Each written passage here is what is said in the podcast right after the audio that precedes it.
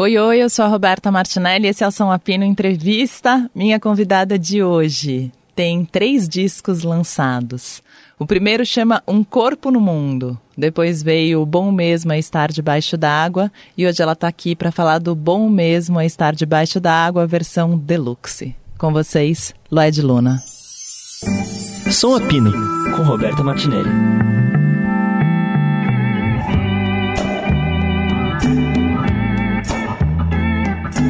Começar então. Segunda vez que o Lued está aqui no São Afina Entrevista. A primeira. Adoro. A primeira foi pandemia e foi lançamento do Bom Mesmo, foi, né?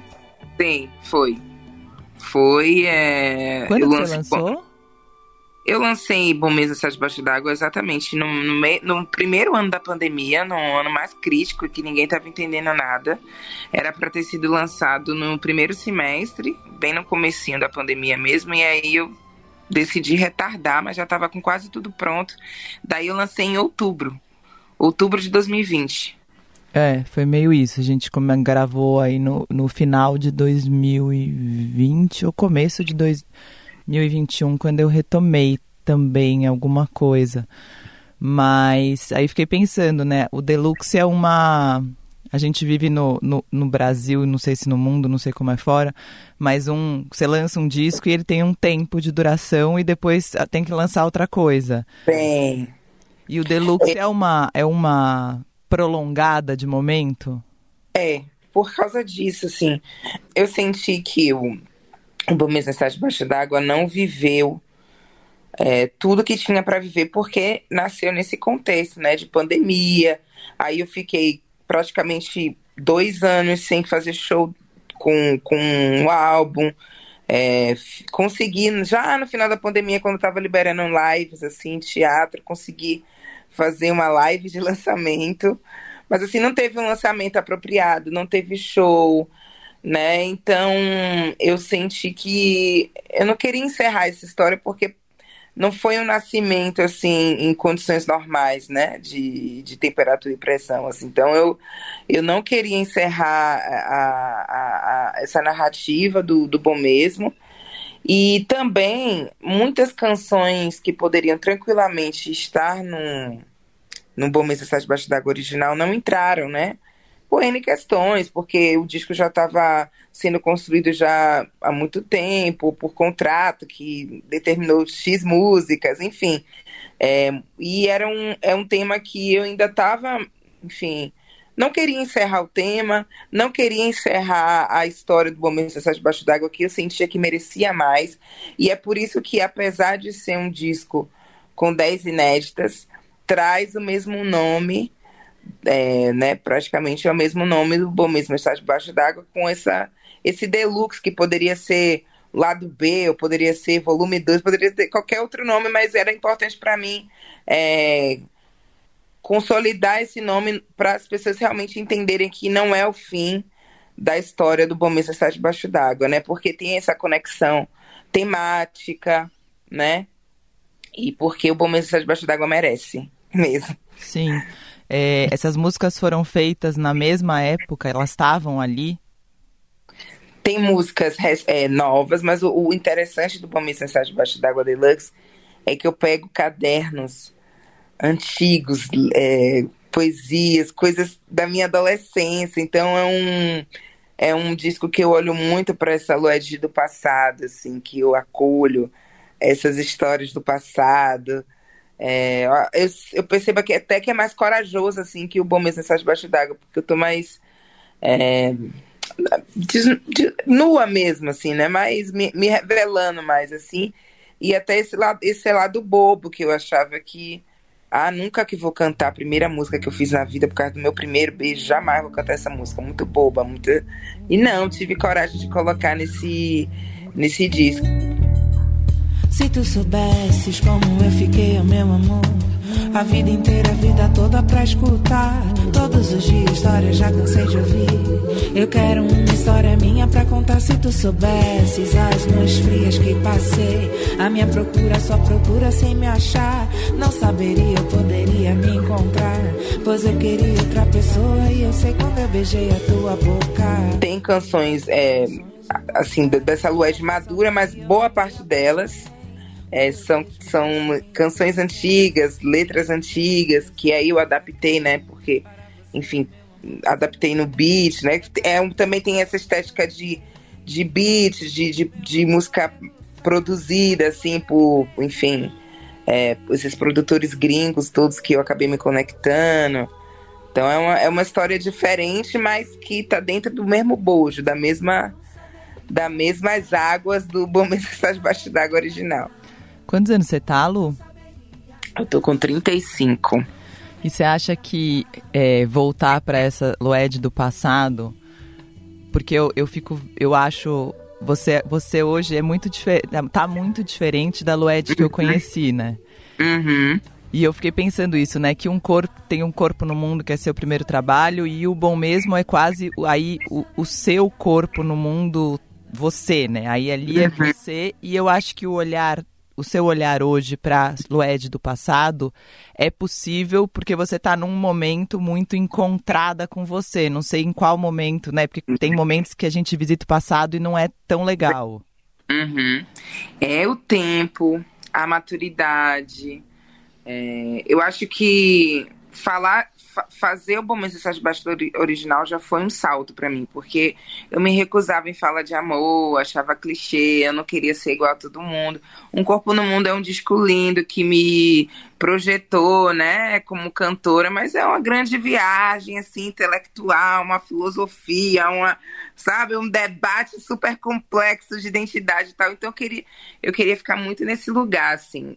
E aí, com a, a experiência da vida, com a busca do amor, depois com a própria experiência de, de, casar, ter filho, enfim, eu fui percebendo que era importante sim falar desse tema que é, ele é, soa raso, mas ele é extremamente profundo quando se trata né, de afetividade de mulheres negras, etc, etc.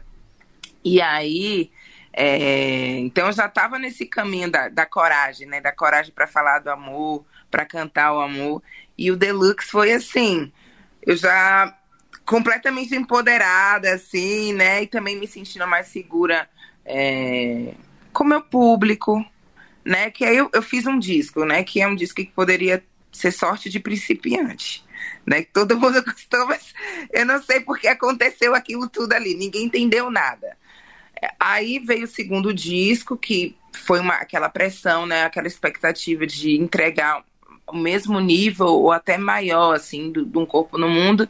E aí eu fui abraçada, fui acolhida, meu público recebeu a, toda a viagem que eu fiz, fui pro Quênia para gravar, enfim, entrei numa onda jazz, botei banda, botei bateria, coisa que não tinha num, num corpo no mundo, botei teclado, coisa que não tinha num corpo no mundo. Enfim, então em termos de som, de estética, foi outra coisa. Então eu estava sentindo assim que. É, me sentindo segura como artista mesmo, né? De eu posso também me arriscar, me aventurar em um outro universo, me sentindo mais corajosa, porque também a maternidade traz essa coragem, você ficar mais mulherona mesmo, de dizer não para as coisas, de impor limites, né? Se priorizar. Porque dar conta de uma outra vida, essa responsa. Então, é, é, eu acho que a maturidade, né, o, enfim, o tempo me trouxe essa coragem para ser ainda mais autêntica, de experimentar ainda mais, assim, artisticamente. Então, eu acho que olhar para essa Luege do passado, que eu tinha vergonha, que eu achava boba, muito amor platônico, muita, muito desejo reprimido, essas coisas assim. É, eu, eu acolhi ela, acolhi, abracei essa Lued, porque, enfim, é, faz parte da minha vivência também. Nem tudo foi só Zudzilla, Idaio e família Doriana Negra, sabe? Ter tem uma história por trás disso e eu acolhi, abracei, e o povo abraçou também, tem se identificado muito com as letras, essas letras antigas, e tá, tá bem bonito, assim, o processo do Deluxe também. É engraçado você falar isso, né, porque você falou de coragem e, e os, os momentos dos dois discos são dois momentos muito distintos, né, porque quando você fez o Bom Mesmo, você estava grávida do Daio e o processo rolou meio junto, né? Você Sim. gestou uma vida e gestou um disco meio tudo ao mesmo tempo. Sim. Que é um processo super transformador. Mas eu acho que mais transformador, pra, pelo menos para mim, do que esse processo é o reencontro consigo própria pós-maternidade, que é uma Sim. fase difícil. Sim, sim, não. Agora eu, eu tenho uma maternidade assim que eu pedi a Deus. assim, eu quis ser mãe, eu cantava isso nas minhas músicas. Mesmo antes de ser mãe, eu, já cantava maternidade, né? Dentro ali é uma música antiga e eu nem era mãe, mas já cantava de, de ter filhos, etc, etc. Caso esteja por vir, me reconheça ali domingo de sol ou um dia qualquer apareça, me leve a um lugar distante, me ajude a carregar é, então sempre foi uma vontade, assim, e, e aí eu não contava de, de viver essa experiência numa pandemia, com todos aqueles medos, sem vacina, e depois o menino nasce e não tem vacina, então muita ansiedade, muita receio, medo e tendo que dar conta disso, de uma vida e de uma carreira, né? Que tudo ficou muito estranho também nesse tempo da pandemia, o mercado, a importância da internet, o caos, assim. E agora eu tô num momento assim pleno de, de, maternidade de carreira, eu percebo, assim, né? De o Daio com muito mais autonomia. O Daio parece que foi uma criança encomendada para mim, é uma criança que dorme. Se tem uma coisa mais importante para um cantor, para cantor, é ter sono. E Daio dorme, sempre dormiu desde recém-nascido e acorda num horário assim, né, ok. E é muito, tem muita autonomia, não é uma criança que demanda muito carinho, não é muito assim apegado. Então, eu vou, eu saio de casa, ele, ele diz tchau, mamãe, sabe? Já se habituou né, com essa mãe que sai, que tá na rua, que tem uma vida pública, mas que ela também volta, e aí a gente vive esse, esse nosso tempo com qualidade, né? Então tá tudo muito. E eu tenho um é, o menino tem pai também, né? Um pai presente que é o cuidador, assim, que chega junto. Então eu tô vivendo é, com muita plenitude. Agora, acho que Agora eu consigo fazer um aniversário para ele, porque ele não teve aniversário. Agora eu consigo é, sair para trabalhar sem culpa, porque eu percebo que ele já compreendeu, já, já aceita a minha, a minha dinâmica de vida. Tô, assim, esse ano assim, é o ano que a maternidade está mais plena, assim, para mim. E Lúcia, ele já sacou porque a Rosa vai brincar de trabalhar às vezes, e aí ela fala, vou trabalhar. E ela vai do lado do rádio, liga o rádio e, fica parada de olho fechado. Ela, eu preciso ouvir essa música. Ela, tipo, ah, isso é o trabalho dela. É sobre, né? Não, o Dai ainda não tem essa viagem de trabalho, mas ele canta o tempo todo, ele compõe, ele faz música pro carro, faz música. Tudo, toda hora ele tá cantando. Eu falei, ô oh, meu filho, Vamos ser médico, né? Vamos variar um pouco, mas ele é muito musical e canta o tempo todo. Ama, ama cantar. A última vez que a gente falou, a gente estava num momento muito muito chato, né? Acho que de mundo, a gente estava na pandemia ainda e tava esse lance de números e o que importava que é isso, né? Aquele caos que virou. Tipo, ah, se tem número, se não tem número, se faz isso, faz aquilo, quantos seguidores tem. Que foi uma Sim. coisa muito chata. Passou isso quando, quando você voltou pro mundo? É, eu acho que ainda tem relevância essa questão das redes sociais. Não, é, virou um paradigma mesmo, assim. Não, não sinto que mudou. Mas pelo menos a, a gente tem a resposta do ao vivo, né? De ir para um show e seu show tá lotado, de ver as pessoas cantando suas músicas. Então, quando a referência, né, quando a baliza era só a internet, isso era muito frustrante, muito adoecedor, foi adoecedor para muitas cantoras, né, muitos artistas assim. Mas depois que, graças a Deus, a pandemia acabou e a gente foi para um mundo real, né? Aí a gente eu recompus assim minha autoestima, né? Eu falei, não, tá tudo bem. Não, meu público existe, ele tá aí, ele tá indo pros shows, eles estão cantando. E aí isso isso é, é, importante assim, que agora eu acho que pelo menos tem esse equilíbrio, né, de não ser só a internet ali o parâmetro pra gente compreender como é, tá a nossa carreira, como tá alcançando. Né? Agora a gente voltou a o que era antes, entre aspas, assim. Sim, não, foi muito louco. Realmente foi enlouquecedor. Você vê até pelo tom das entrevistas, assim, tipo, a curva que faz, sabe? É tipo desânimo, desânimo, desânimo, voltou o mundo, começa a dar uma animadinha de novo. Porque porque é isso, a gente perdeu a, a pessoa um pouco e virou o avatar, né, da sim, gente mesmo. Exatamente. Nossa, sim, sim. Você falou e... sobre é isso, é isso. A gente virou, a gente virou um número. A gente virou número. E às vezes é, é, é esses números é, são tantas variantes, são tantas lógicas ali, né? Para ter número você precisa de ter capital, né? Hoje no, nem, tu, nem todo número é orgânico e para alcançar e aí, a lógica do impulsionamento e para impulsionar precisa né, de dinheiro para impulsionar. Então, assim, nem todo sucesso é, é, é, fruto apenas do talento, né? É, hoje é um, um mercado extremamente complexo, com várias camadas, e todas elas precisam de dinheiro.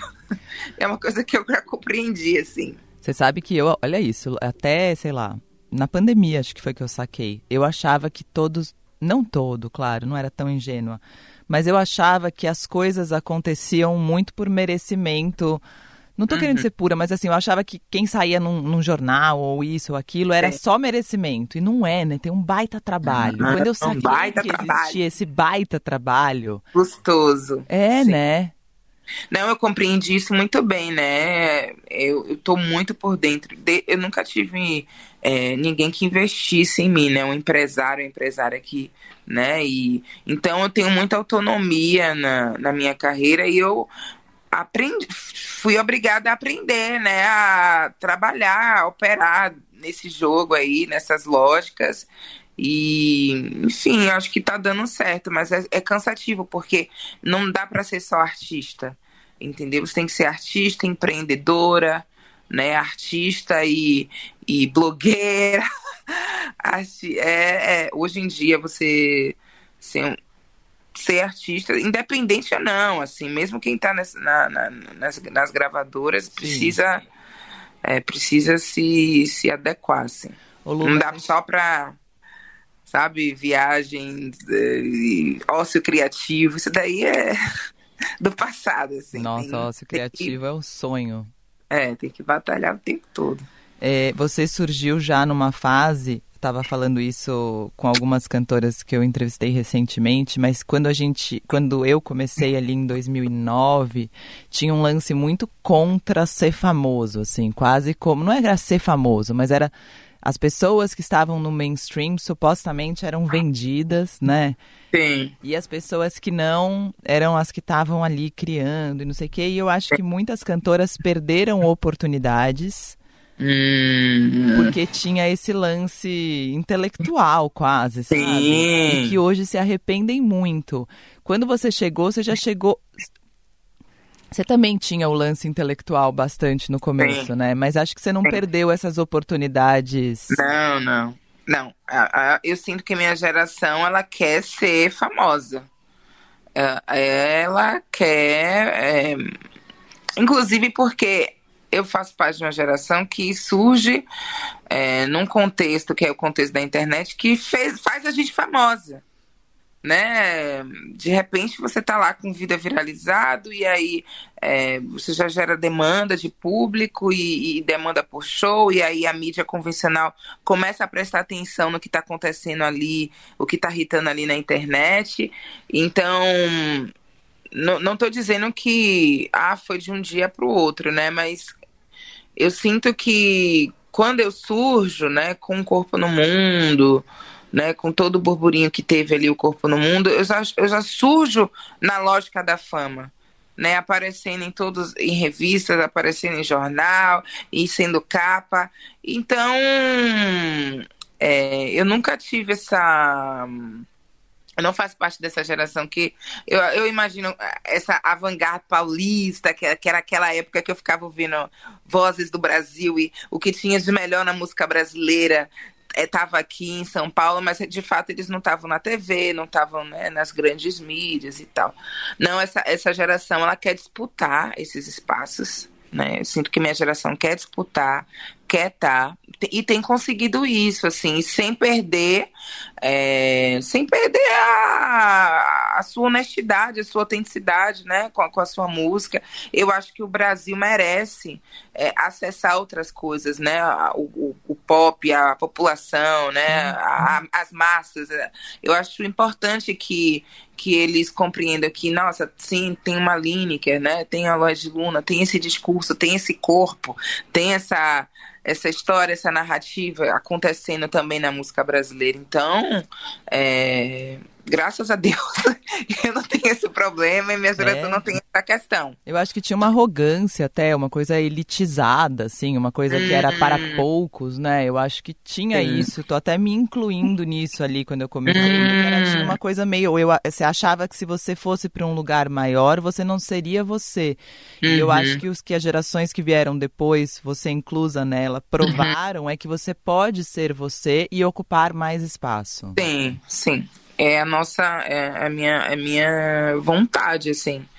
É, eu, eu, sinto que cada, cada ano que passa eu é, alcanço mais pessoas, né? Fico conhecida por mais pessoas, é, vou para mídias é, super convencionais, assim, super do mainstream, né?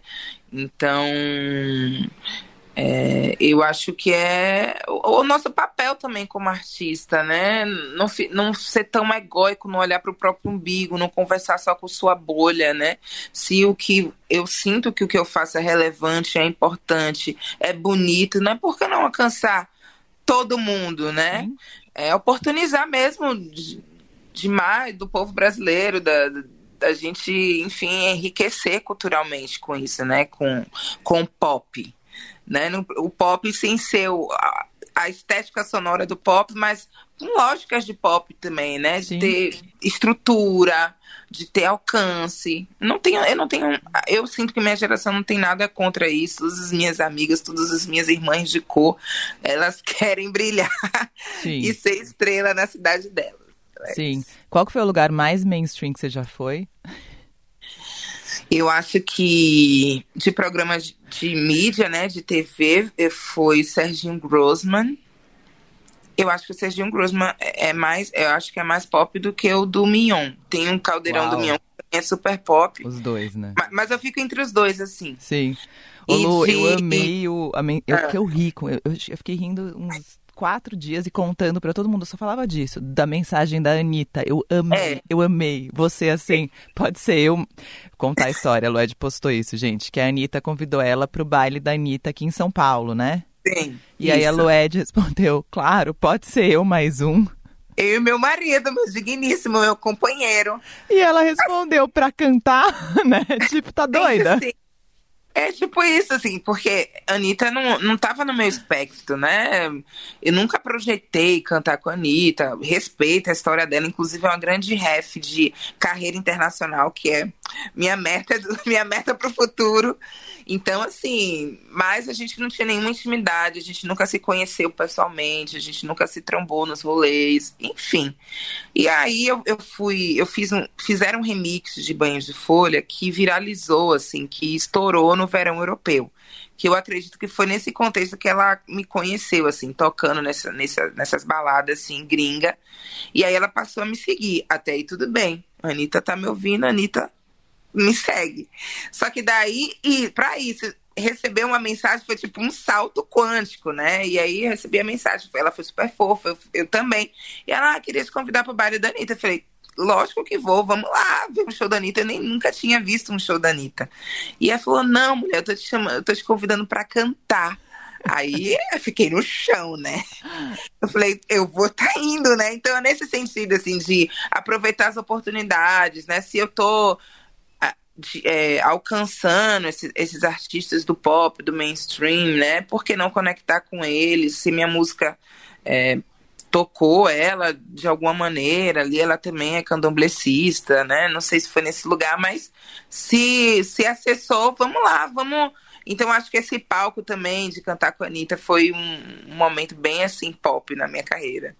Não, gente. Eu, Era eu, muita superprodução, gente. Eu contava muita. pras pessoas assim, tipo, chegava aqui na rádio, encontrava o meu chefe e falava, mano, você viu a história da Lued? Eu ficava com. eu achava, tipo, não tô acreditando que a Lued fez isso. Não, mas é o meu jeitinho. E eu também sou geminiana, eu sou bem distraída, né? Eu sou bem. Eu tenho que ser muito literal comigo pra entender as coisas. É, enfim. Mas foi engraçado mesmo. Foi muito. É, você acha que a conquista da fama é diferente para uma mulher negra? É mais trabalhoso? Nossa, sim. Sim. Ainda, ainda é.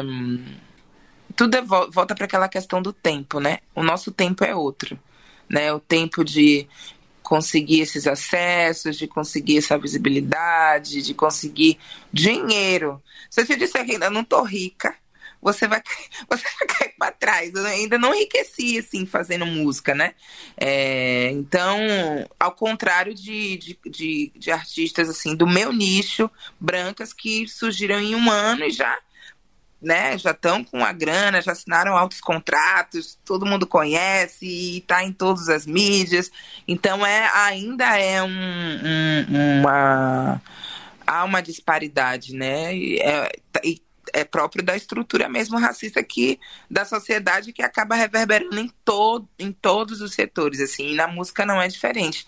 A gente a, a gente conversa assim né entre nós assim teve o um episódio mesmo da da Erika Badu no festival que Erika Badu é uma grande referência para muitas estética mesmo e sonora para muitos artistas né negras aqui e nenhuma foi considerada para cantar e, no entanto, né, outras, outras cantoras, outros artistas é, brancas, enfim, outros grupos, inclusive novos, recentes, foram, foram lembrados, foram celebrados, foram considerados para estar no line-up.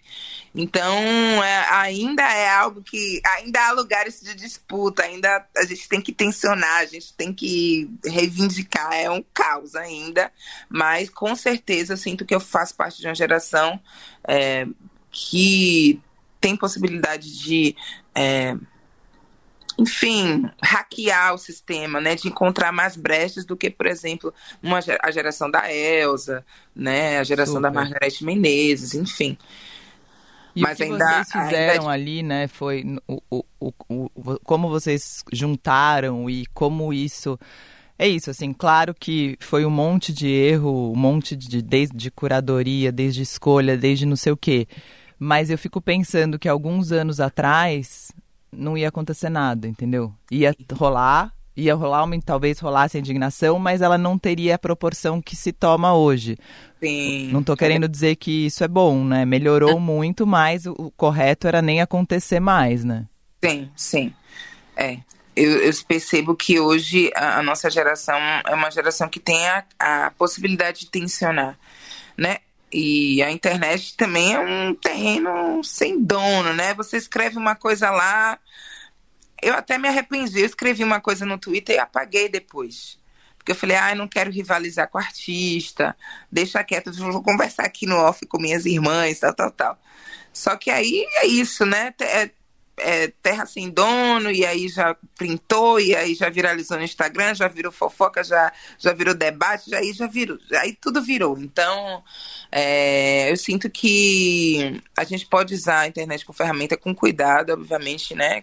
Com parcimônia, com eu sou muito cuidadosa com isso, mas nesse caso não, não tinha a indignação, né, se, é, aconteceu todo esse, esse essa resposta, assim, né, da, da, das redes sociais, do público, porque de fato era, era absurdo, assim, aquele line-up. Não tinha nem o DJ que, né, abre para todas as, as, as, as, grandes divas, né, que é do movimento hip hop, ela é do hip hop, ela canta isso, hip hop is better than religion, sabe?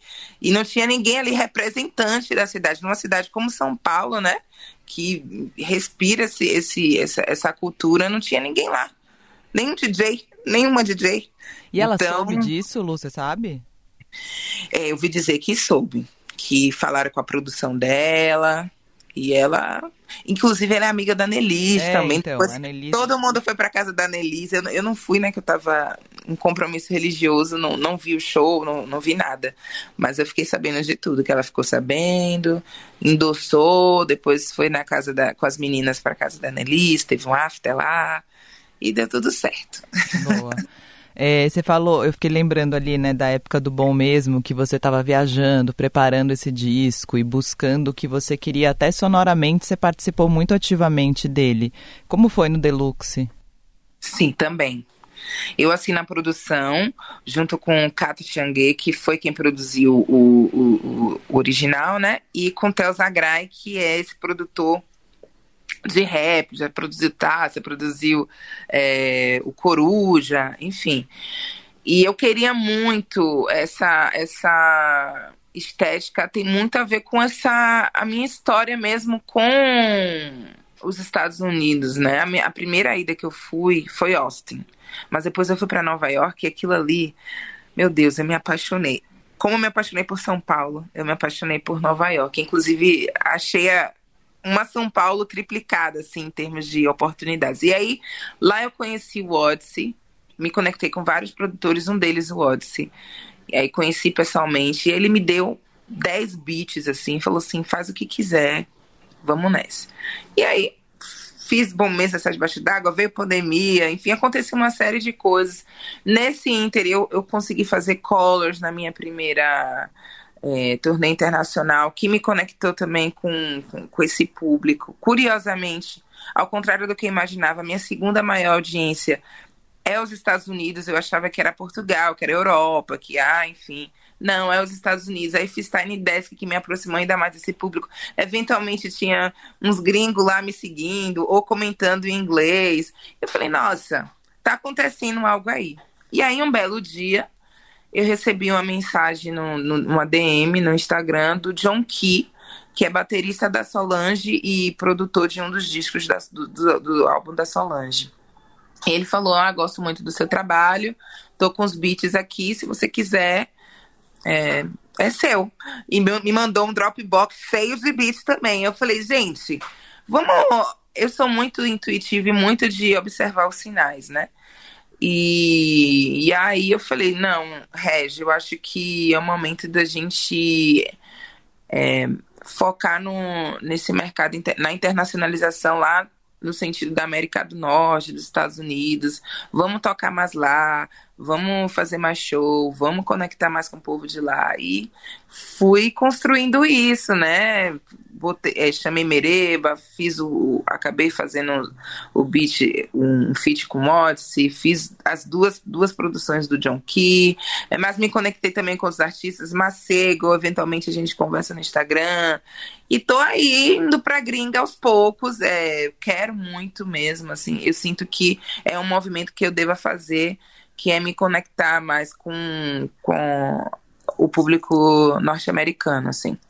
É, e como é cantar? Você falou, né, dessa Loed do passado e abrir essas caixas, e eu fico pensando, quando vocês vão pro palco cantar uma coisa, a gente muitas vezes fica, tipo, pensando para quem o cantor tá falando, para quem é aquela música, onde ela foi feita. É, Fofocas. Você sente, você se sente, é, é, quando falando de amor no palco, você se sente exposta, assim, demais? Você tem mais ou elas já entram num lugar de já tá no mundo agora e... É, eu me sinto exposta. Mas assim, não no palco, né? Já na, na quando eu botei no mundo, botei na, nas plataformas, eu falei, meu Deus, vai ser polêmica aquela canção, não, aquele clipe, não. Mas a, acaba que é, eu acho tão bonito isso. Eu não sei se é meu público ou se, eu, se é a humanidade que está evoluindo, uhum. mas assim, de compreender nossas contradições, né? De aceitar a minha humanidade. Eu acho que esse é um disco, mais do que o bom mesmo original, um disco que me humaniza, né? Porque Um Corpo no Mundo me deixou muito assim, ah, entidade, ah, um ser espiritual, tinha aquela relação com o candomblé, eu usava muito branco também no palco, então me colocou num lugar muito mítico, assim, que eu quis sair, eu queria sair disso, desse lugar, porque eu sou bem humana, bem bem humana mesmo, assim, né? Então, acho que o Bom Mesmo Deluxe me humaniza muito, porque ali eu tô falando de desejo carnal, eu tô falando de adultério, tô falando de traição, tô falando de, de, de solidão também, tô falando, sabe, de paixões avassaladoras. É, toda a complexidade humana tá ali, né? Uma lued de humano, uma lued de mulher real, da rua, do mundo. Então, me sinto exposta sim, mas eu me sinto exposta desde quando eu lancei, não é só no, no show, não. É, e eu acho que tem um lugar da arte, né, falando tipo de desejo e de dessas coisas. Você fala, meu, é, tem um, eu não sei, eu acho que tem um lugar, até um, um, lugar que a gente vai na vida e depois disso parece que a arte pode dar conta. Eu lembro da Fernanda Montenegro, uma frase dela que alguém perguntou se ela já tinha traído o marido e ela falou: fora do palco, nunca. E eu achei muito boa a resposta dela, porque ela colocou na arte as Sim, coisas não, tá todas. tá tudo na conta da música ali, ó, ali é uma, uma personagem. Ô Lu, e eu, eu, uma vez eu lembro é, que eu vi há muitos anos, eu era até, até moleca, assim, eu vi o Jô Soares entrevistando o Dan Stuber e ele falou que ele tinha escrito uma carta quando ele era pequeno, tipo, tinha 15 anos, para quando hum. ele ganhasse o primeiro APCA da vida dele, para ele ler aquela carta, falando tipo, cara, ah. olha só o que você ganhou, parabéns, sei que, não sei o que lá. É, essa Lued, adolescente lá de trás, né? Como ela, ela estaria orgulhosa de você hoje? Sim. Então, meu sonho era ir pro Faustão e eu fui. Ele não tá mais na Globo, mas ele tá na Band e eu fui. E eu pensava, meu Deus, arquivo confidencial. Eu ficava nessa viagem do arquivo confidencial. É, mas sim, essa Lued de criança que de alguma maneira projetou tudo isso que está acontecendo, ela recebe tudo com muita naturalidade, assim, sem, sem deslumbre, porque parece que tá para mim mesmo tudo que tudo que vem, sabe? É, e eu ainda não, eu não, não fiz carta nenhuma para nenhum episódio desse, mas eu sei exatamente assim o que eu vou sentir e o que eu vou falar quando eu estiver recebendo um prêmio, assim, que eu quero ganhar muito um Grammy. Tô avisando lá, eu quero ganhar um Grammy, eu acho que eu mereço.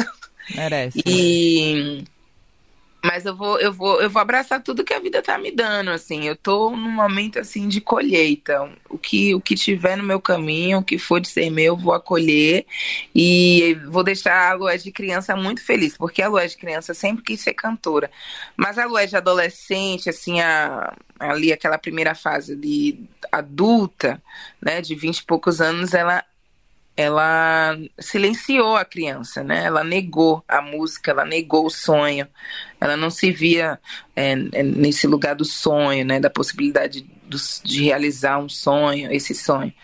Então, eu sou muito grata à Lued com seus 25, 27 anos, que teve coragem de acolher o sonho da Lua de criança e hoje elas estão todas felizes, né? A, uhum. a mãe, a adulta, a mulher, a criança, todo mundo pleno. Eu digo, esse é um ano assim que eu me sinto plena, assim, sem ansiedades, né? Sem grandes. É enfim, grandes metas, a não ser continuar cantando, a não ser continuar fazendo meu show, esse show lindo aí que eu, que eu vou botar no mundo com esse disco. No Circo Voadora foi lindo, assim, então quero rodar o Brasil, rodar o mundo. É só o que eu quero, cantar, cantar, cantar, que é o que a Lua de Criança queria.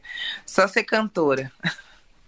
Obrigada, Lu. Sempre lembro, de, é muito louco te entrevistar com o passar do tempo, porque eu lembro muito da primeira vez que a gente se viu e como você era super desconfiada, né? Muito Não, ainda sou um pouquinho. Nossa, eu acho você eu acho você entregue hoje, sabe? Sim, Muito mais sim. sorridente, sim. não sei, se era mais Eu era mais séria, assim. Eu tava chegando em São Paulo, né? A terra, né, que estranha, não conhecia ninguém. Um monte de gente querendo isso, aquilo, Um monte de aqui. gente querendo saber o que eu penso. É, eu era assim pisei bem devagar nesse, nessa terra e hoje eu sinto como minha, assim. Meu filho é daqui, vai ser criado aqui, vou ficar por aqui um bom tempo. Obrigada, Lu. Obrigada, Roberta, por tudo sempre. Um beijo. beijo.